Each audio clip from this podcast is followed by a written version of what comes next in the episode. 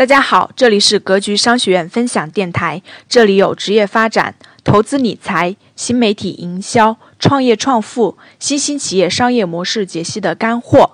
想获得更多详细内容的，请加微信七幺零八六五二三八。下面请听分享。不同工作为什么有不同的感受？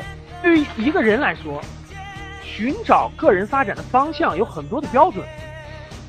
但最根本的标准，各位只有一个，那就是社会大众的需求，因为我们是一个在社会群体当中生活的，你能社会需求的变化就是经济社会的变化，所以你是否能够提供了某种产品或者服务去满足这种需求，这就是和你的这种找工作关系是密切相关的，也可以称为市场的需求。围绕这个需求，就产生了层级递进的需求关系。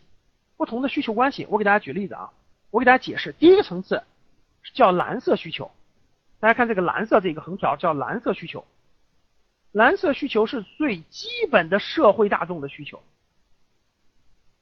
这个需求可以是全体大众每个人都需要的，也可以是一小部分人需要的。比如说，全体大众都需要粮食和衣服，对不对？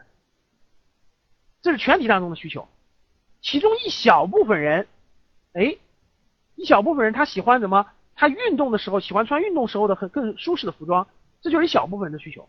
女士在怀孕的时候需要更肥大的合身的衣服，这就是孕妇装。现在孕妇装有个很大的公司啊，叫十月妈咪。这个，这是更小一部分人的需求。这个需求再小，它也是有一定的基数的人群构成的需求。所以可以称称之为市场需求。如果说只有两个人需要，老师我我我就这俩人需要的东西，那它还不能称为一种市场需求，它只能称为一种个性化的需求。在我们身边这样的例子太多了，各位想一想，三六零、QQ 都满足了几亿人的需求，对不对？我们的电脑都在用三六零杀毒，我们都在用 QQ 交流，这就是很庞大的需求。新东方满足了一部分年轻人在一个时间段里面学习语言的需求。这点我相信大家都很好明、很好理解、很好明、很好这个感受得到。这个需求在不断的裂变，这是它最大的关键点。第二个需求就是它黄色需求，各位看，第二个需求就是黄色需求。黄色需求是为了是满很多企业的组织组织的需求，什么意思呢？为了满足社会需求，很多领域个体已经无法。提供合适的产品或者服务了，这时候呢，就需要出现一些组织来提供某种产品或者服务，来满足新的市场的需求。发展的过程中就出现了很多组织，很多组织我们就称为公司。这些公司越来越多，也越来越大，懂什么意思了吧？也越来越大，他们会提供。社会大众所需要的不同的需求，比如说我们今天的很多的公司满足的不都是我们社会大众每个人的需要和需求吗？就这个道理。但是大家想想呀，这些公司随着它的发展，它也需要满足它自己也有需求啊。比如说它提供这么多的产品和服务，它需要产品的更新，它需要营销的拓展，它需要人人力，对不对？它需要财务，它需要做账。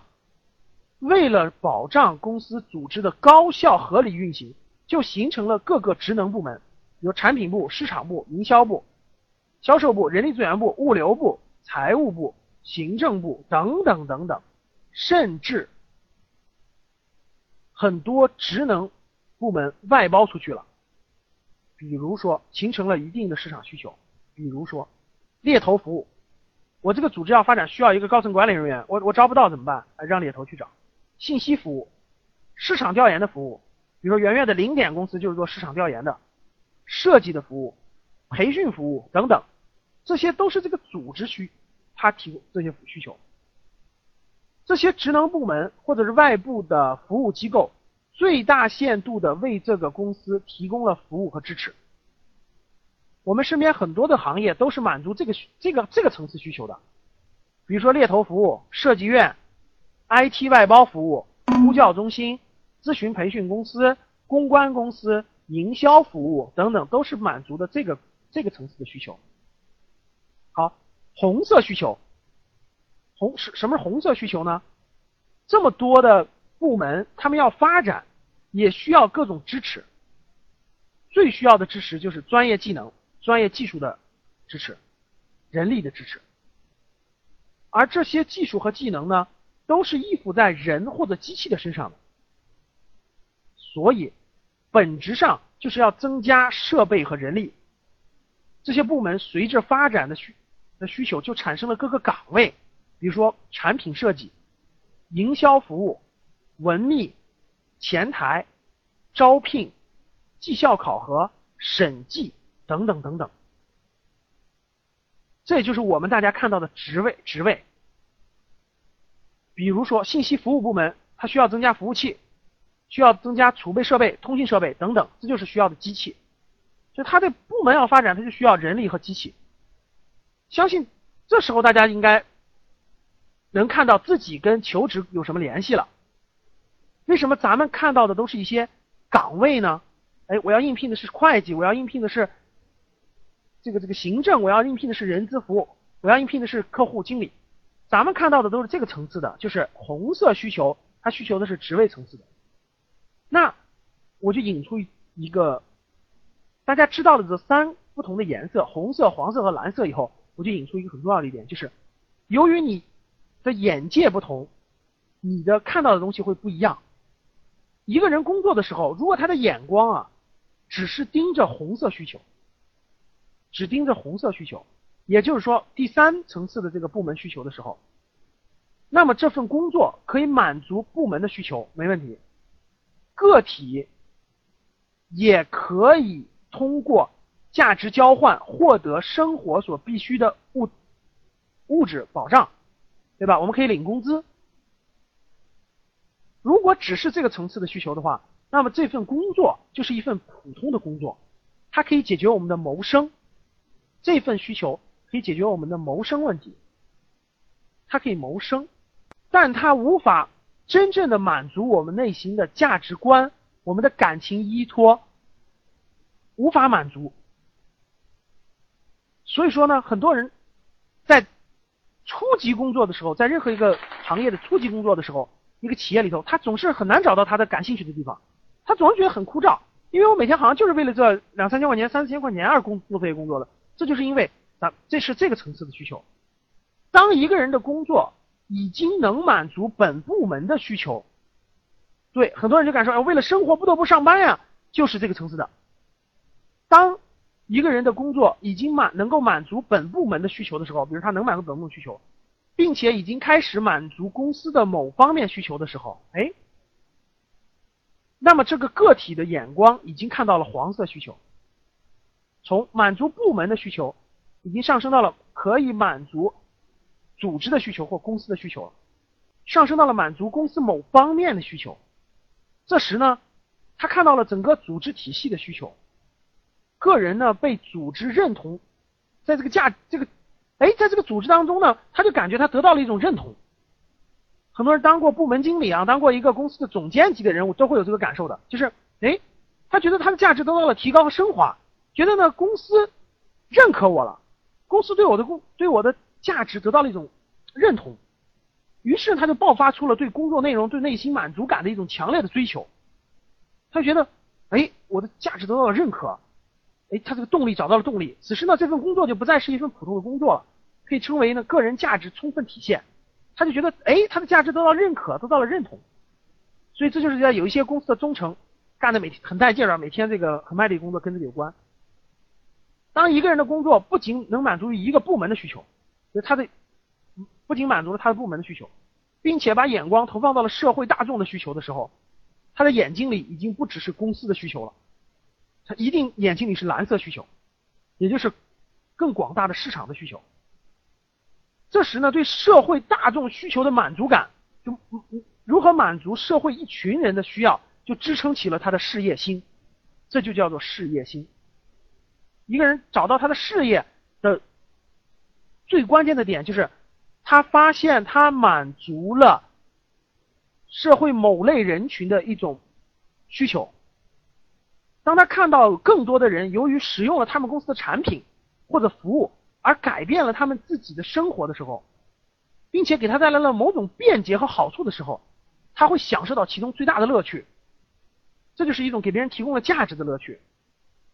哎，这就能激发一个人的事业心，能触动他。他知道，他就找到了每天在做什么，为了什么而做，这就是事业心，这就是事业的境界。事业的依托呢，就找到了感情嘛，因为人是有感情的。人呢，必须找到了满满足了什么人的需求？说的没错，有人写的乔布斯，任何一个这种做做到一定程度啊，他脑子里想的是他做这件事情满足了社会大众的什么需求？这就叫做接地气。所谓的地气，就是满足了最根本的社会大众的某方面需求。人为什么做这件事情才会有才会叫做事业心呢？就是因为人是有感情的动物，人的感情的依托点最高层次的依托点，大家知道人的感情依托点是什么？是。能够满足同类人的需求的，让给别人带来了某种很好的感受和体验，满足了别人的需求，这时候你内心会很开心。为什么很多企业家最后都走向了慈善家呢？就是这个原因。最高境界的快乐就是给别人带来帮助的时候不求任何回报，而是而事业性，就给别人带来很多的帮助呢，哎，获得了一定的物质的回报，它只是不同层次。但是都都是符合一个本质的，就是给别人带来了改变。很多企业都是这么这么走下去的。好，那我们作为一个普通的年轻人，应该怎么理清这个顺序呢？我觉得是这样的：我们在职场走的过程中，特别是在前前五年，由于我们眼光的局限呢，我们往往看不到更高层次的需求，因为每天做的事情都是琐碎的，就是身边琐碎每天做的事情嘛。每天的看的表格，每天打交道的人，他感受不到。每天基本上考虑都是这份工作挣挣多少钱，适不适合我，我的性格合适不合适等等这些问题，没有把目光和视线呢从红色需求转移到这个这个这个黄色需求，甚至是蓝色需求上。这时候呢，个体就很难找到自己这个感情的立足点，找不到动力，所以就找不到信仰去坚持。这是目前很多人。迷茫的一个很呃原因就在于他找不到跟地气相结合的地方，咱们在在在不断的探索这件事情，所以说呢，对这个这个嗯大部分人来说，年轻人来说，客观上你实际都是满足了红色需求才被雇佣的，才有了这份工作的，但是你从眼光上你要紧盯的不仅仅是红色的需求，应该盯的是蓝色需求，每一天、每一个月、每一年。你都要问问你自己的工作是否和蓝色需求相连，是否在提高自己的能力去满足和接近于蓝色需求，这就是你成长和寻找自己事业的基因。大家知道很多人为什么最后发展的很好吗？就是因为他每一天、每个月、每一天都在寻找，都在跟这个蓝色需求相关联。他说每一份工作都在这么想，所以他他脑子就促使他这个基因就发生了改变。他每天做的工作，慢慢慢慢慢就会发生变化的，这就是接地气。哎，我原来我们是企业的很多人，都是因为每天每天他就想着市场的需求、客户的需求，慢慢慢慢的，他自己就会把握住这个市场的波动的角度，发生了什么样的变化。因为各位有一个很重要的，对每个年轻人来说，就是蓝色需求是不断变化和衍生的，它是是按一定的规律发生变化的。而发生发展和变化，就意味着无穷的机会，也就是每个个体改变自己命运的机会。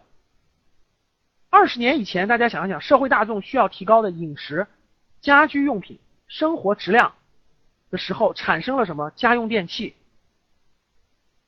没问题，可以的。比如说二十年前需大众需求的时候，大家需求逐渐在提高的时候，才产生了家用电器、家居用品。食品饮料等等巨大的需求，成就了很多今天我们已经是这个这个很发达很大的行业。当时的新兴行业的诞生和发展，改变了无数人的命运。十年之后，社会大众爆发出的汽车，人均 GDP 达到三千五百美元的时候，汽车就会爆发。这是二零零三年到零四年时候，汽车就开始爆发。过去十年大家都看得到，看看我们的小区有多少这个汽车了。住房、互联网信息的需求又爆发了很多的需求，今天也是一样的，各位。很多微小的蓝色需求会带来很多的机遇。我们举个例子，很多人很多人的这个语言培训就是这种需求产生的，出国留学需求的爆发，汽车越来越多以后，很多人应该看到一点，汽修、汽车维修行业肯定是大都需要的。我们小区周围好几个汽车维修点，卖车的不一定赚钱，但是修车的和洗车的一定能赚钱。只要因为它有局局部垄断性，包括大家看一看手当当手机刚刚爆发的时候，如果你看到了手机一定会成为人手一个甚至人手更多的时候，毫无疑问修手机的肯定会爆发的。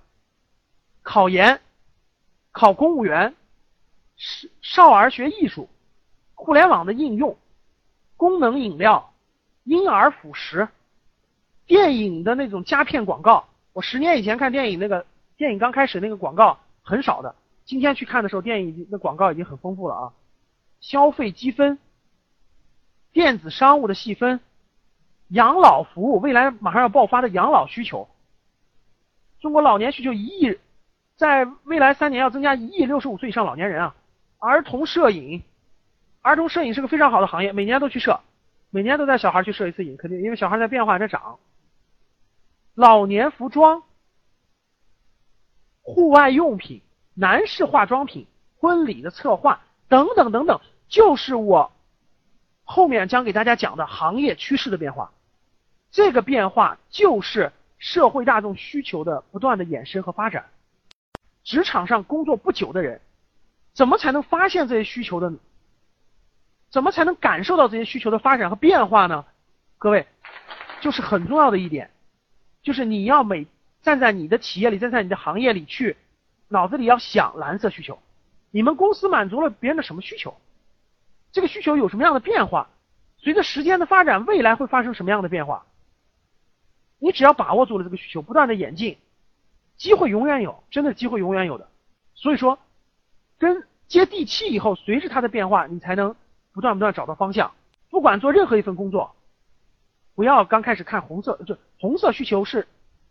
你每你每天工作谋生要满足的，你的眼球要放在蓝色需求，看看你们公司满足的客户身上，看看他们有什么变化，有什么想法，他们有什么改变，与他们共呼吸，与他们共命运，你才能改变你的命运。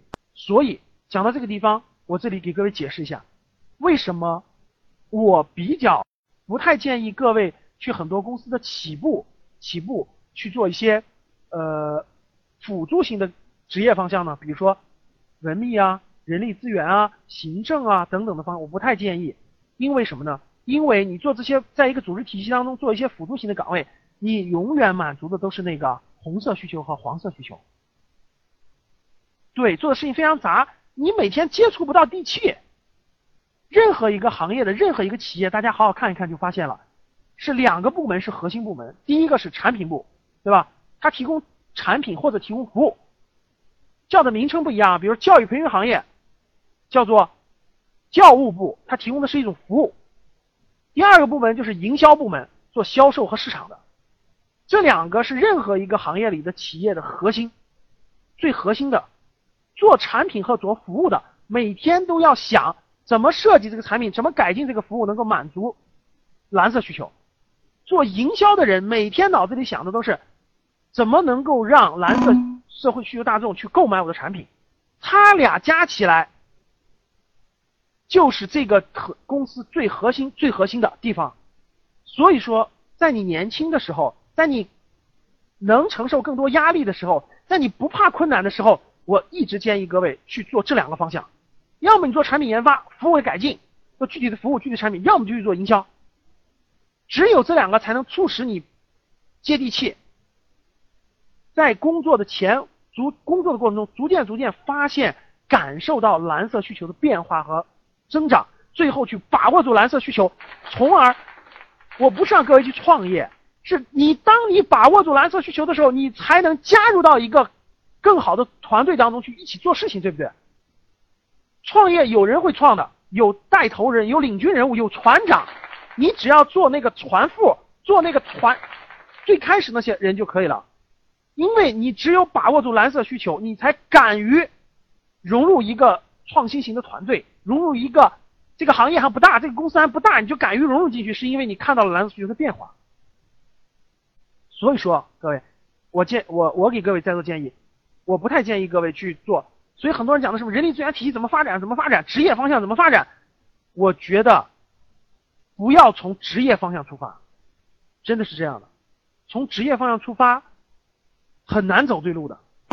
改变人命运的一定是，好，我给我举个例子，大家好理解了。人在社会上就跟赛马一样，就跟赛马一样，不断的改进自己的职业方向的技能，做那个事情的技能，就是改变你的骑骑马那个骑术。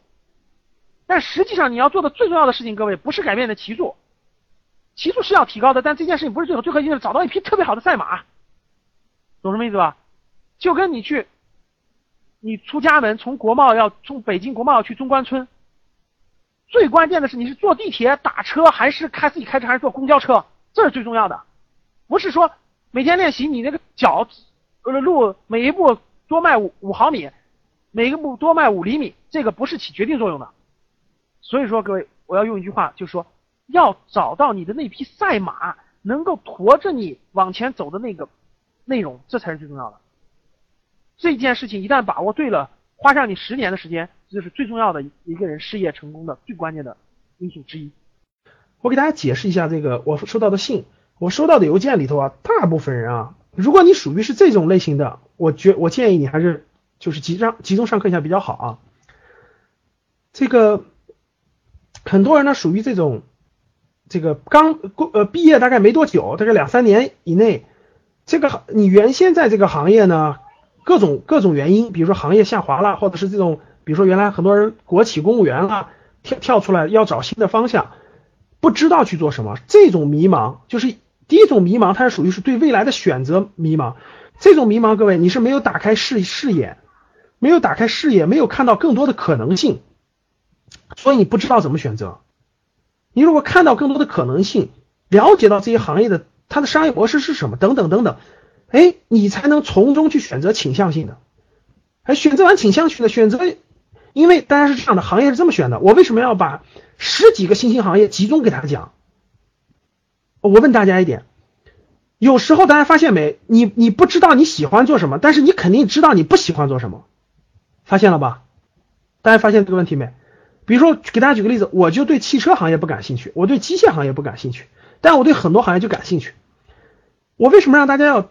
对，就是因为为什么要集中讲一下这些行业，就是因为你从中能挑出你有倾向性的，这个倾向性是有原因的。我跟各位说，或者是你潜意识里的这个这个这个因素，或者是你父亲、你爷爷等等来上辈的影响，或者是你的专业，或者是你的亲等等等等，它是有相关联性的。你挑出倾向性的以后呢，你说这些倾向性的就都可以去吗？肯定不是，肯定不是。你需要花点时间，花点精力。对它做一个区分，有一些行业你会发现你很喜欢，但是就不是你三十五岁以前要入的行业，大家发现了吧？我举个例子，比如说你很喜欢做慈善，你没有资金，没有时间，你怎么去做慈善，对不对？顶多是做个业余爱好，偶尔去一去。如果你想全职做慈善，那得你年龄以后四十五岁、五十岁以后才有可能，对不对？很多行业，各位都是这个道理。在一定的时期，你没有能力去选择。有些行业不是你不想去，你很想去，但是你会发现那个目可以定为你的目标，你要为它准备十年，准备十年你的能力的提升，你才能进那个行业。哎，那这个行业就不是你要二十多岁去的行业。哎，有些行业你有感觉，你想去，但是你不知道它。值不值得去？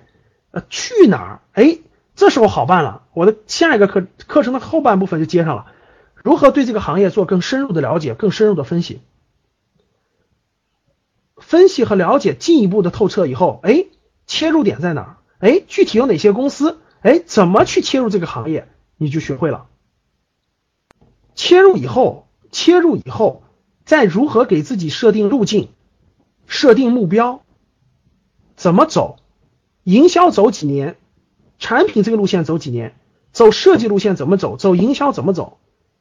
呃，营销、销售和市场有什么差别？这就是课程要解给大家解决的内容。我邮件当中，我邮件当中的第二类别就是有些人的行业基本是确定的，行业基本是，只是他不知道应该怎么怎么，就是这个行业他挺想去的，但是他他没底气啊，他不知道他该不该下一步该做什么，怎么去做啊？第二类是这样的问题哈，有一类，特别是有一些研究生啊，也上完研究生以后，大家没发现上完研究生以后，实际你的路，实际你的路越走越窄的。很多研究生给我写，很多研究生给我写这个，给我写这个信，因为他他学完那个专业以后啊，大家想想，我我给你举个例子你就明白了。如果是一个本科生，他跨专业求职相对容易，对吧？企业家就是老板愿意给他机会锻炼一下。如果是一个研究生，别人不敢的，对的，别人就觉得你学这个学了七年，我我天天遇到研究生，每天跟我说啥，你知道？老师，我我是学会计的，我学了七年会计，我不想干会会计，你说我应该干什么？有吧？很多人都这样。你说最后人家企业家敢不敢要你？要你吧，要你吧。